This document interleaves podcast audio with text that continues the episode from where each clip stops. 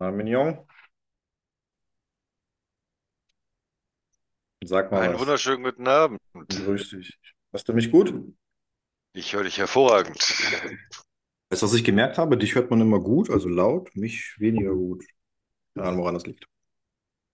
Muss ich lauter schreien vielleicht? Ich höre dich sehr gut hier. Ja, na gut, okay. Wie ist die Lage bei dir? Ich versuche gerade Ordnung in dieses verwirrende Thema FBK, Venediktov und ähm, europäische Sanktionen hinzukriegen. Hm, habe ich auch vorhin. Es ist alles ein bisschen abgründiger, als ich auf den ersten Blick gedacht hatte. Ja. Ähm, wollen wir direkt einsteigen? Ich würde sagen, Wir steigen mit der Doku ein, ne? Weil die ist ja sozusagen unser, unser Ausgangspunkt auch gewesen und fassen nochmal kurz zusammen, was wir da zu sehen bekommen haben. Das stimmt. Willst du, soll ich? Äh, fang du am besten an. Du hast, glaube ich, noch intensiver jetzt schon mit der Doku gearbeitet und ich habe deine fleißige Tätigkeit schon gesehen mit den Untertitelungen. Ja. Ähm, Daher neue Doku vom Team Nawalny. Genau. Vielleicht einfach mal die Personen, die vorkommen werden. Also, man hat einmal Team Nawalny ähm, und äh, Venediktov, also Echo Moskau ehemals. Dann haben wir ein paar Oligarchen oder äh, Jens Siegert schimpft mich immer, wenn ich Oligarchen sage, ein paar reiche Russen. Ähm, und da das Team Nawalny ähm, eine Liste hat für Russen, die sanktioniert werden sollen als Enabler, was heißt ein Enabler auf Deutsch? Ermöglicher? Also auf jeden Willfährige Fall als, Helfer. wie? Ge- Wie? Als Steigbügelhalter oder so. Ach, keine. Ahnung. Ähm, als Helfershelfer auf jeden Fall. Als Ermöglicher des Krieges. Ja, der Aggression äh, Russlands gegen die Ukraine, des Krieges gegen die Ukraine. Und da sind äh, meines Wissens 6000 Menschen auf der Liste. Und äh, dann um, geht es um vier Personen, die auf dieser Liste stehen. Das, also äh, später geht es dann zu. Bei dem, bei der Doku geht es erstmal nicht um diese Oligarchen, nicht um die Reichen, nicht um diese Liste. Äh, da geht es erstmal um eine Untersuchung, die mit dem Bürgermeister von Moskau zu tun hat. Sobjanin heißt der, Sergei Sobjanin. Und äh, Alexei Venediktov, das ist der, ein Journalist, ein, äh, ja, der ehemalige Chefredakteur von Echo Moskau. Und äh, man könnte das als Angriff von, von Team Nawalny auf äh, ähm, Teile der Opposition, hier Venediktov und Xenia Sobchak, die Tochter von ehemaligen äh, Bürgermeister Anatoly Sobchak, ein Bürgermeister von St. Petersburg, sehen.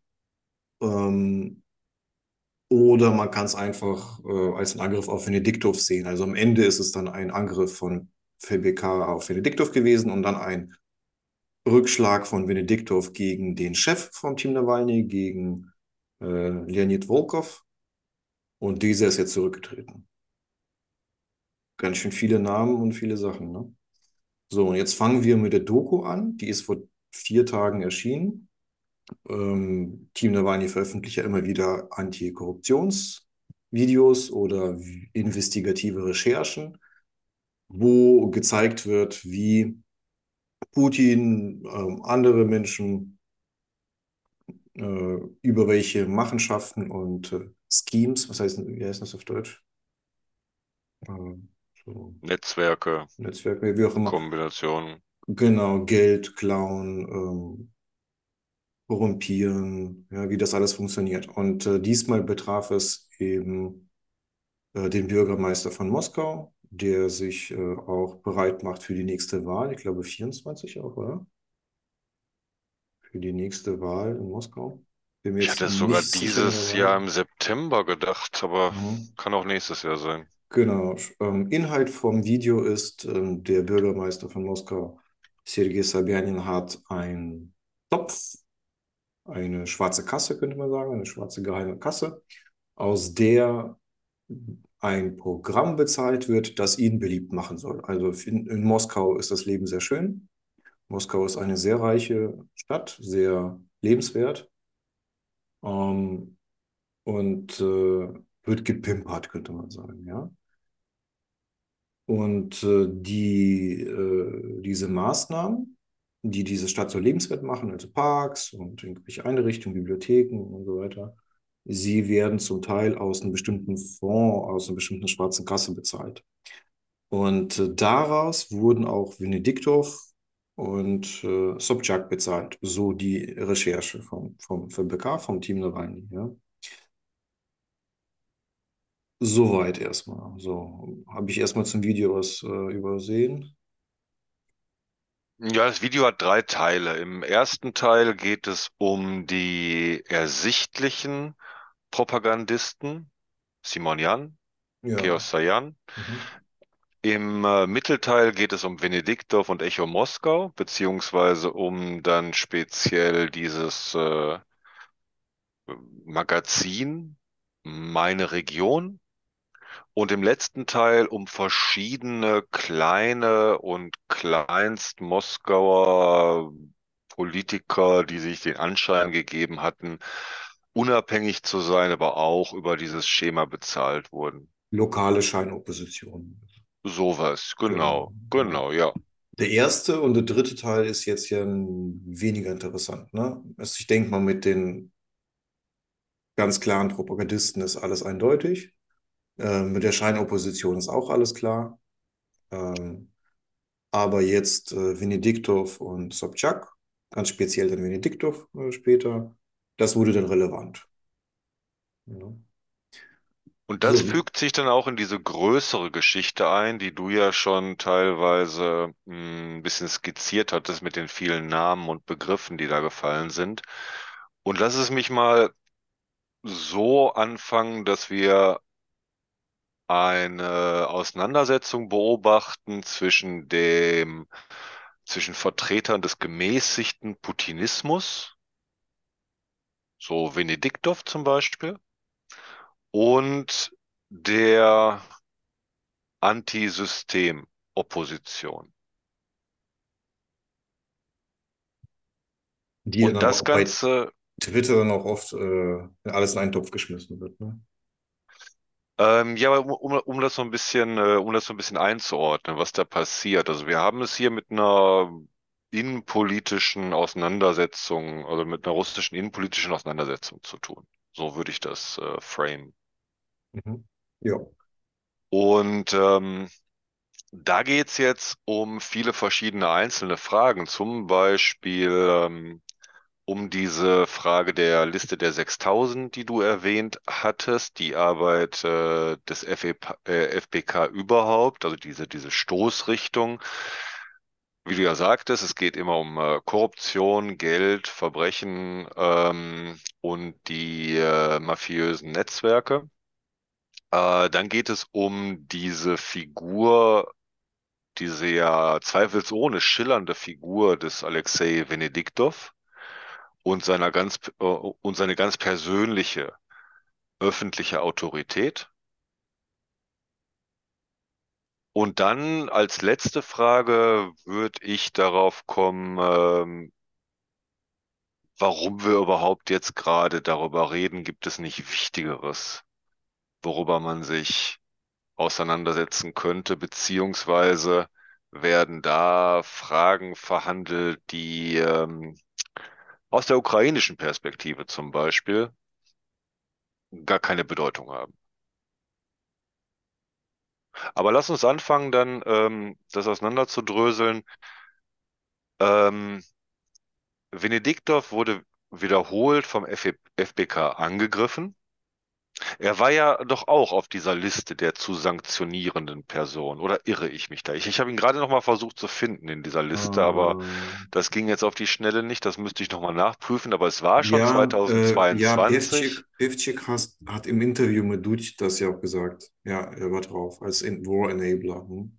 Naja, Wa- äh, also Weil er bei der Wahl äh, mit der elektronischen Abstimmung beigetragen hat zur Wahlfälschung. So, Das ist der große Vorwurf dahinter. Also genau. jenseits von dieser, von dieser Korruption mit Sabianin, eigentlich war Venediktov für ganz viele unten durch, seit er zum Fürsprecher und ja eigentlich wirklich Propagandisten dieser elektronischen Wahlen in Moskau wurde. Müssen wir, glaube ich, auch einordnen. Also ähm, die letzte Wahl, wo Nawalny aufgerufen hat zum Smart Voting, äh, kluges Wählen, ja, kluges Wählen, ähm, mit die man als Strategie alle gegen alles nur nicht Putin beschreiben könnte. Ja? Sprich, er sollte der Kandidat die Stimme kriegen, ähm, die Team Nawalny als aussichtsreichsten äh, Gegner der Partei Putins errechnet hat, auserwählt hat. Und für unsere Zuhörerinnen und Zuhörer, die sich erst seit Beginn der Invasion für das Thema Russland interessieren, nochmal gesagt, das waren dann noch Zeiten, wo zwar die Mehrheit der Beobachter sagte, Wahlen in Russland kannst du so und so mhm. vergessen. Ja. Es gibt keine fairen Wahlen in Russland, aber es gab noch die Diskussion um die hier Smart Voting, wie du erwähnt hast, ähm, den Glaube im Team Nawalny, man könne noch auf dem Weg dieser Wahlen irgendeinen politischen Änderungsprozess in Gang setzen, indem man, wie du sagtest, überall da, dazu aufruft, egal wen zu wählen, Hauptsache nicht einiges Russland. Genau. Und äh, um das noch weiter vielleicht auch zu fächern, mit dem Gedanken, okay, wenn äh, Jedina Russia Einheit Russlands, ein, einiges Russland, äh, im Parlament Stimmen verliert, sprich äh, vielleicht auch die absolute Mehrheit verliert, folgt das dazu, dass die Blockparteien, die nach der Pfeife des Kreml tanzen, dann sich anders umorientieren, äh, ja, sich Eier wachsen lassen. Darf man das so sagen? In unserem Podcast? Erlaubst du mir das? Das darfst du, Dimitri, bitte. ah, ehrlich. Ähm, ja, und ähm, die Macht Putins bröckelt. Sprich, ähm, Nawalny hat das oft erklärt, hat gesagt, äh, die Macht Putins basiert auf mehreren Säulen. Eine Säule davon ist die Partei und äh, man kann sie von der Partei her angreifen, weil das die schwächste Säule ist. Ähm, vom Parlament aus äh, dreht man diese Büchse Putin sozusagen auf. Ne? Da geht's, da fangen wir an. So. Und äh, das war halt die Strategie Smart Voting. Hat äh, nicht funktioniert, wie wir wissen. Und äh, es wird natürlich gefälscht in Russland, massiv, auf alle erdenklichen Weise. Und äh, eine neue Art und Weise bei der letzten Wahl war die elektronische Abstimmung. Und äh, in, äh, ja, es war eine neue Art, Stimmen zu fälschen, die Wahl zu fälschen und das Gesicht von, diesem Elektro von dieser elektronischen Abstimmung, die neu war, war Benediktov.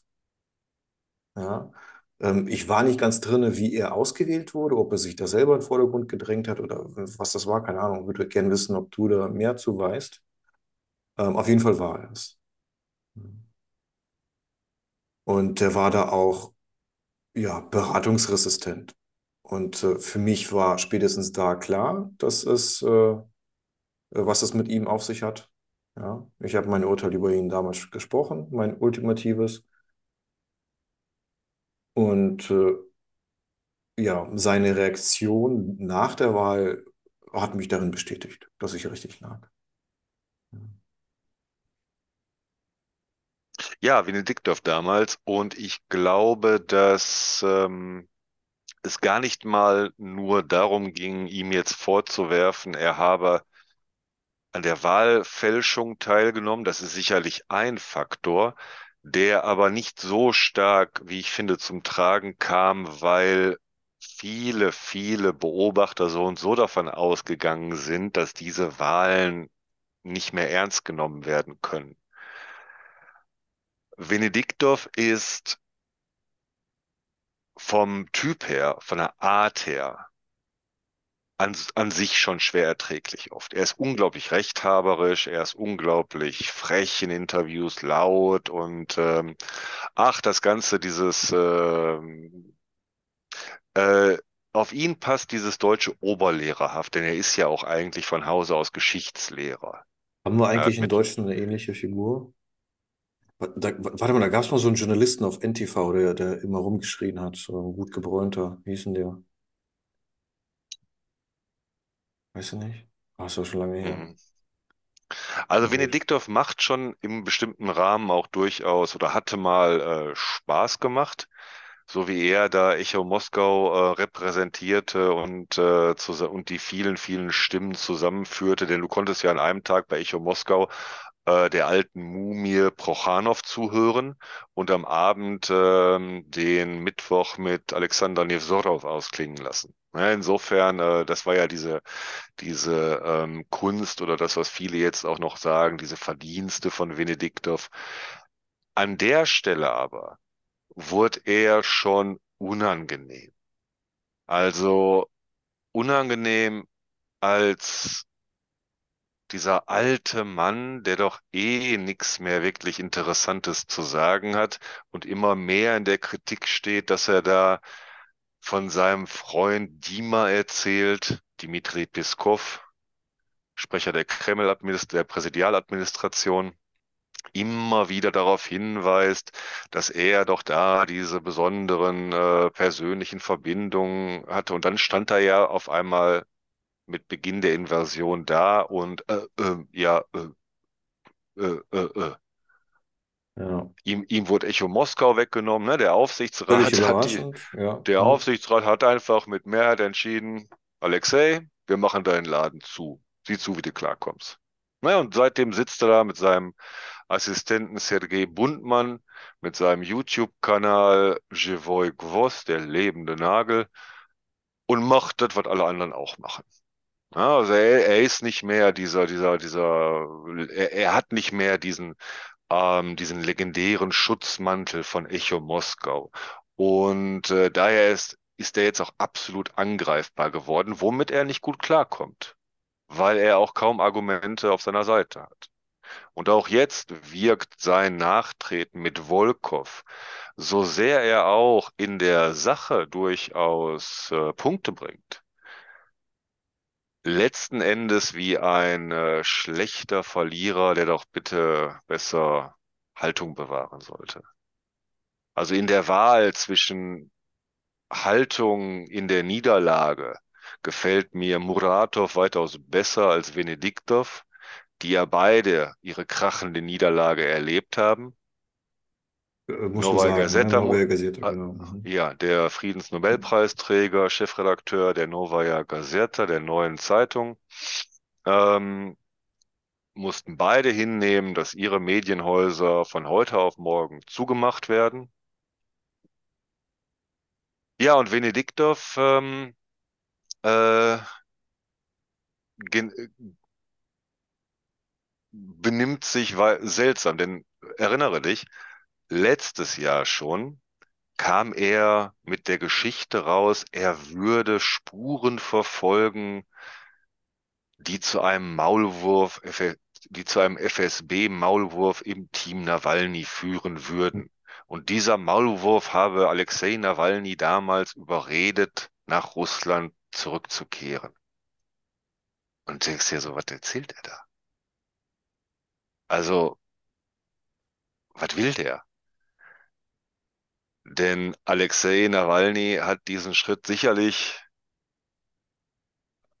eigenständig gemacht und FSB Maulwurf hin oder her. Also wovon, wovon faselt der Mann Ja. da?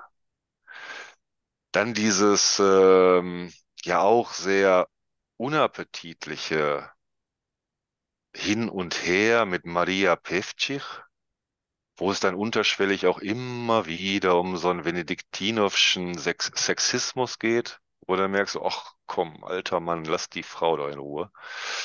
Ähm, ja, und jetzt zieht er diese, diese, diese Briefe auf einmal ähm, aus, äh, aus der Jackentasche. Also es gab diese Dokum äh, die Dokumentation, die wir skizziert haben, die Vorwürfe an Venediktov über dieses äh, Promo-Magazinchen Meine Region von Sabjanin Korruptionsgelder bekommen zu haben.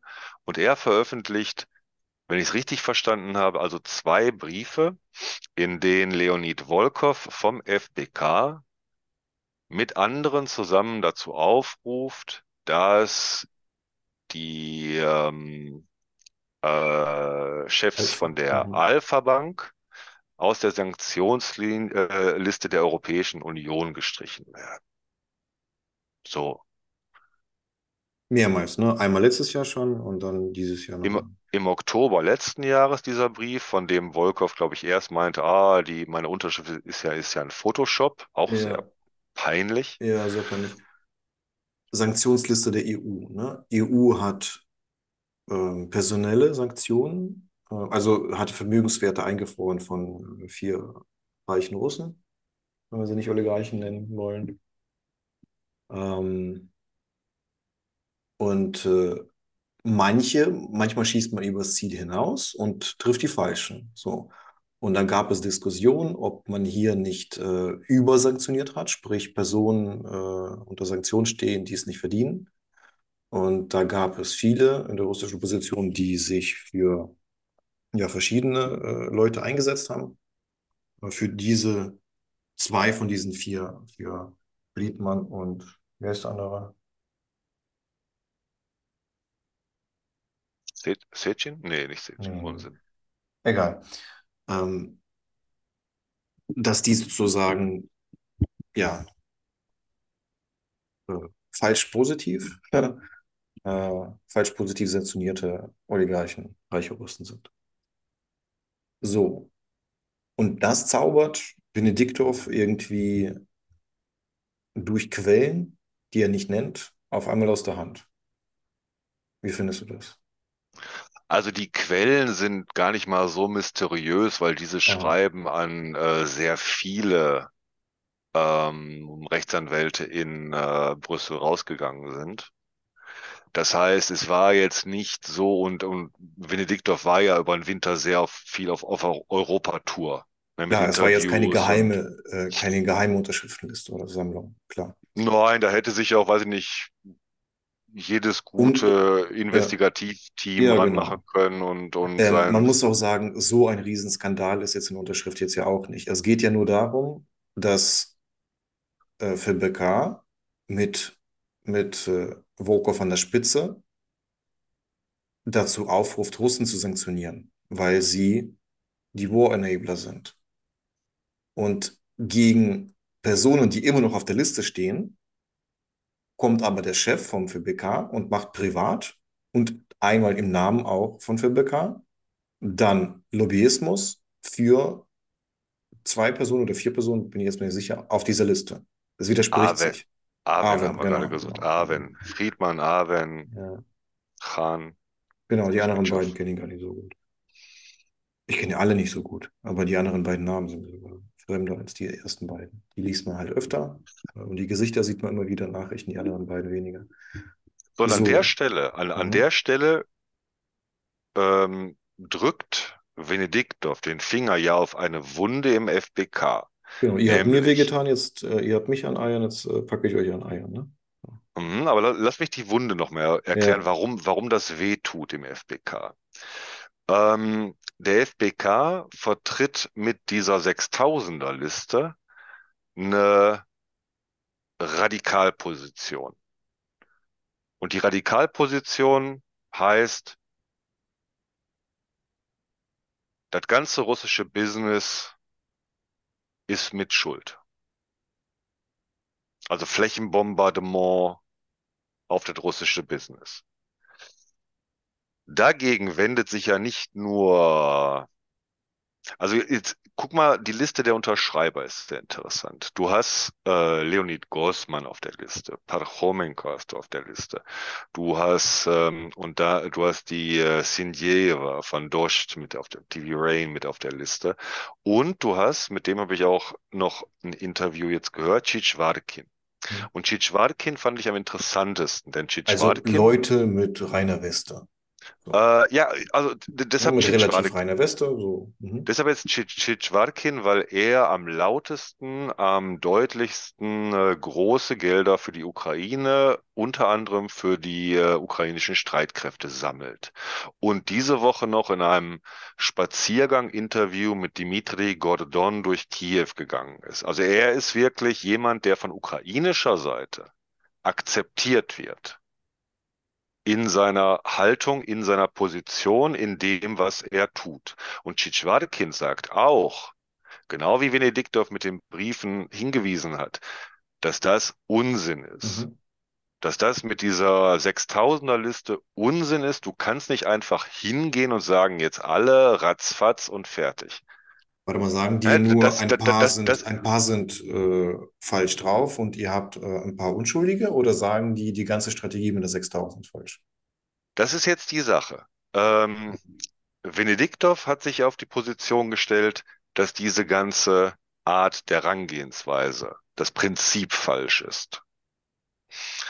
Ähm, jetzt ist die Frage, warum wählt man in diesem Brief die Alpha Bank? Warum wählt man Friedmann? Das muss ja auch irgendwelche Gründe haben. Du sagtest gerade, also irgendeine Art von Lobbyismus muss da ja auch sein. Ähm,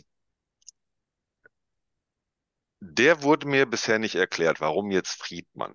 Also Warum warum man wir, sich dafür ein, äh, aus, ausspricht, ihn wieder zu streichen.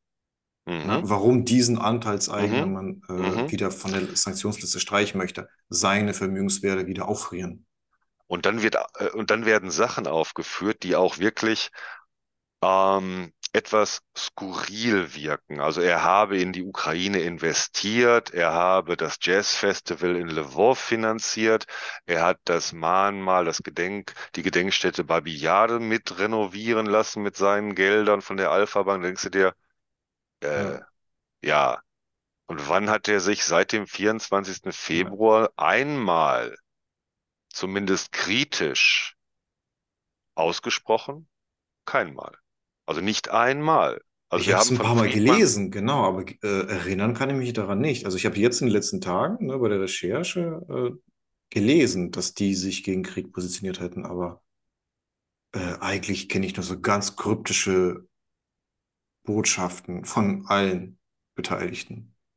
Ne, soll, soll, soll man uns zeigen, soll man uns die Quelle Ja. zeigen, wo Friedmann sich Mhm. konkret zu irgendwas geäußert habe. Und an dem Punkt nämlich habe ich gestern einen hervorragenden Kommentar von Michael Scheitelmann, diesem Mhm. Polittechnologen, der jetzt in Kiew sitzt, ähm, gehört. Und Scheitelmann sagte nämlich genau das. Ähm, was soll das mit Friedmann? Ne, warum jetzt Friedmann? Und überhaupt, was soll die ganze Sache überhaupt?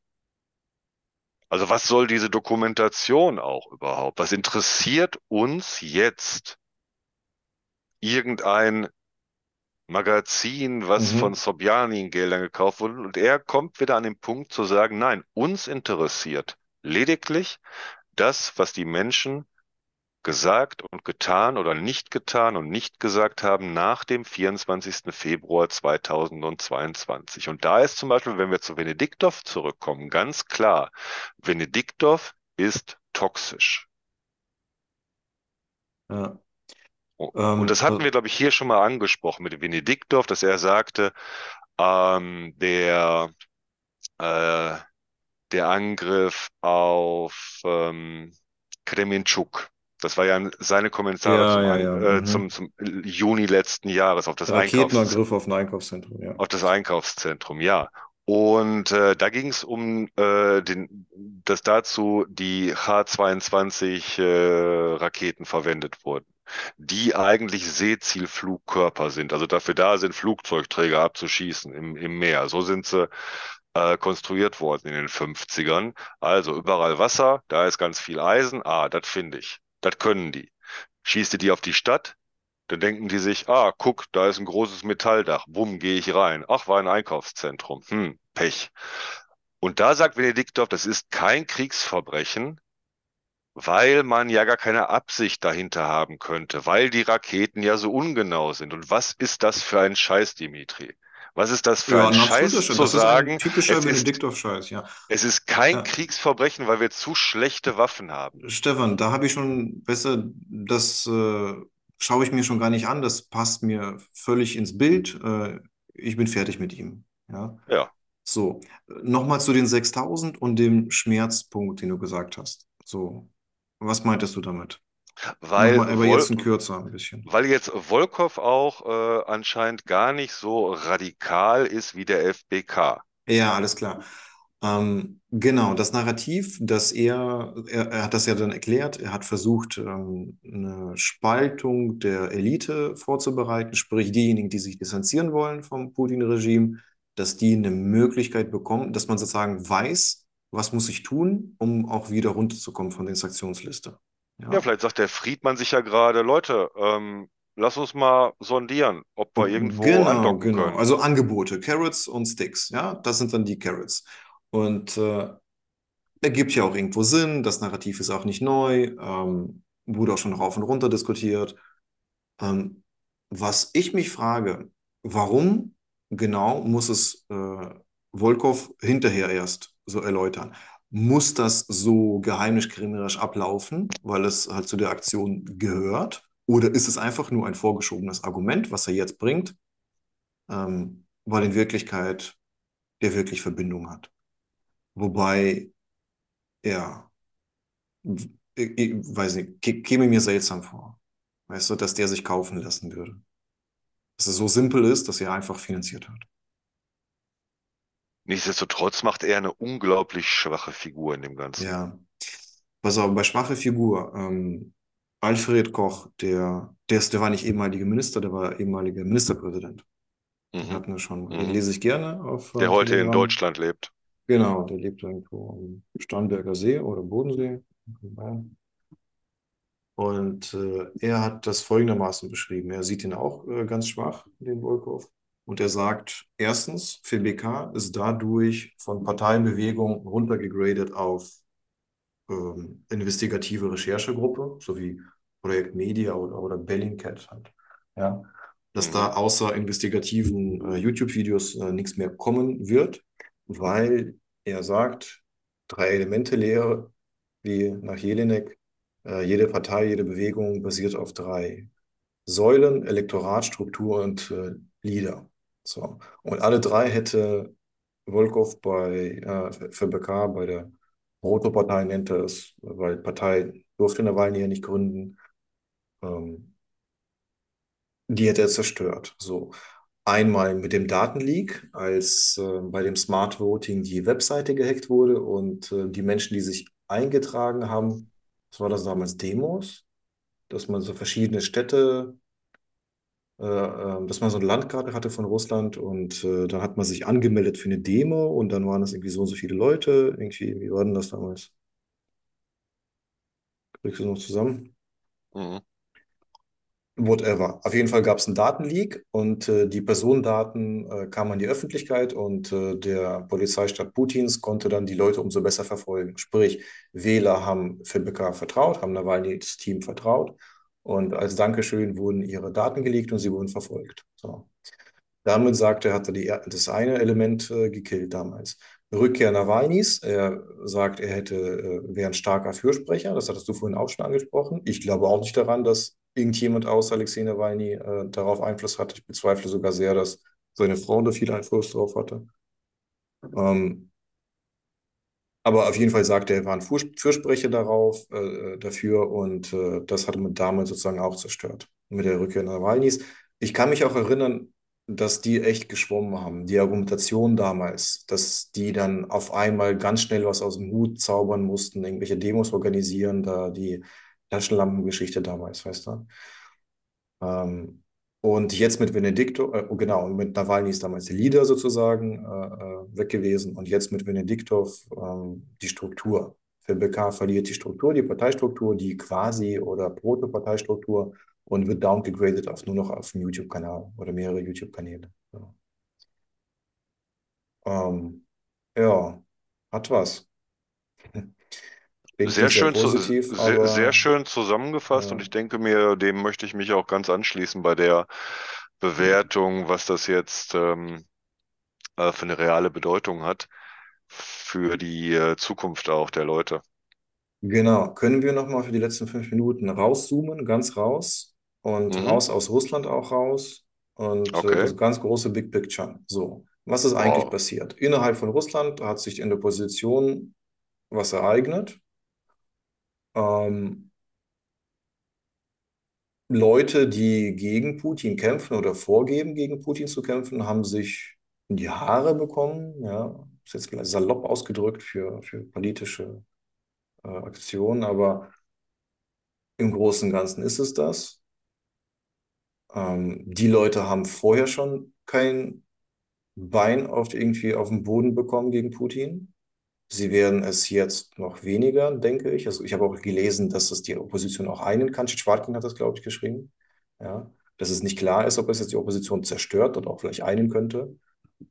Ähm, ja, ich denke, ich würde gerne deine Meinung auch wissen. Ich denke, da war viel, vorher nicht viel Hoffnung, ist jetzt äh, auch nicht viel Hoffnung. Im Großen und Ganzen in diesem Krieg, in der Katastrophe des 21. Jahrhunderts, solange China ruhig bleibt, spielen die vorher keine Rolle und spielen nachher keine Rolle, keine große Rolle. Die ukrainische Armee wird Putin besiegen und nicht die russische Opposition. So, und wenn sich jetzt bei denen ein Streit ereignet, weiß nicht, ob das in ein paar Jahren, so mit, wenn man nach hinten schaut, überhaupt irgendjemand noch für relevant halten wird. Wie siehst du das?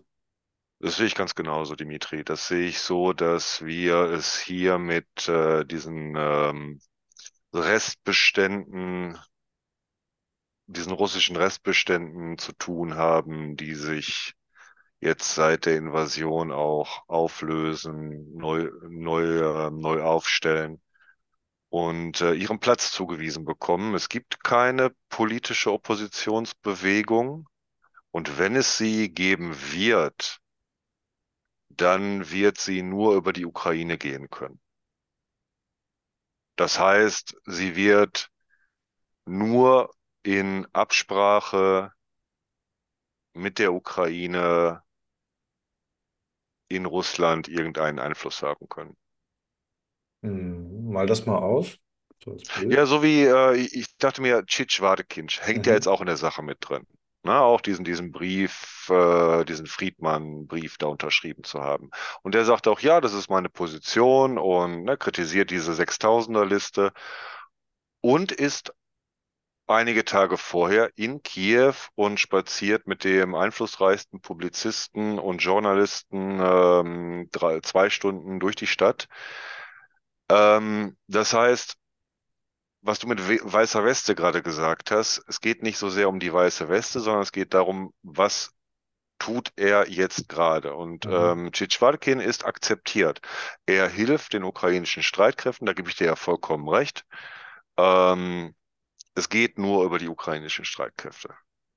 Genau. Und die, und die russische Opposition geht über Wahlen. Ne?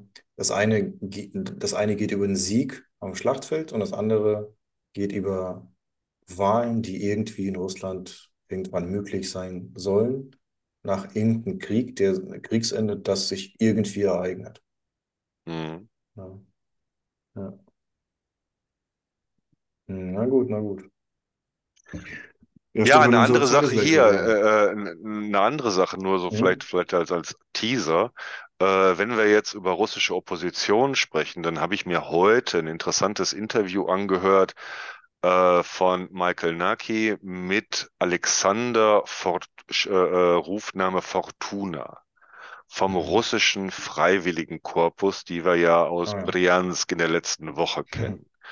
Ja, diese dubiose Geschichte eines Part einer Partisanenoperette. Und da stellt sich ja auch die Frage, haben wir es mit einer Art von russischer Opposition zu tun oder nicht? Darüber können wir beim nächsten Mal sprechen. Ja, hast du Lust gleich auf noch eine Folgesendung? Oder machen wir Schluss für heute? Aber ich glaube, heute erstmal genug. Alles klar. Dann wünsche ich dir ein schönes Wochenende. Dir auch. Bis, ne bis nächstes Mal. ciao. Ciao. Ciao.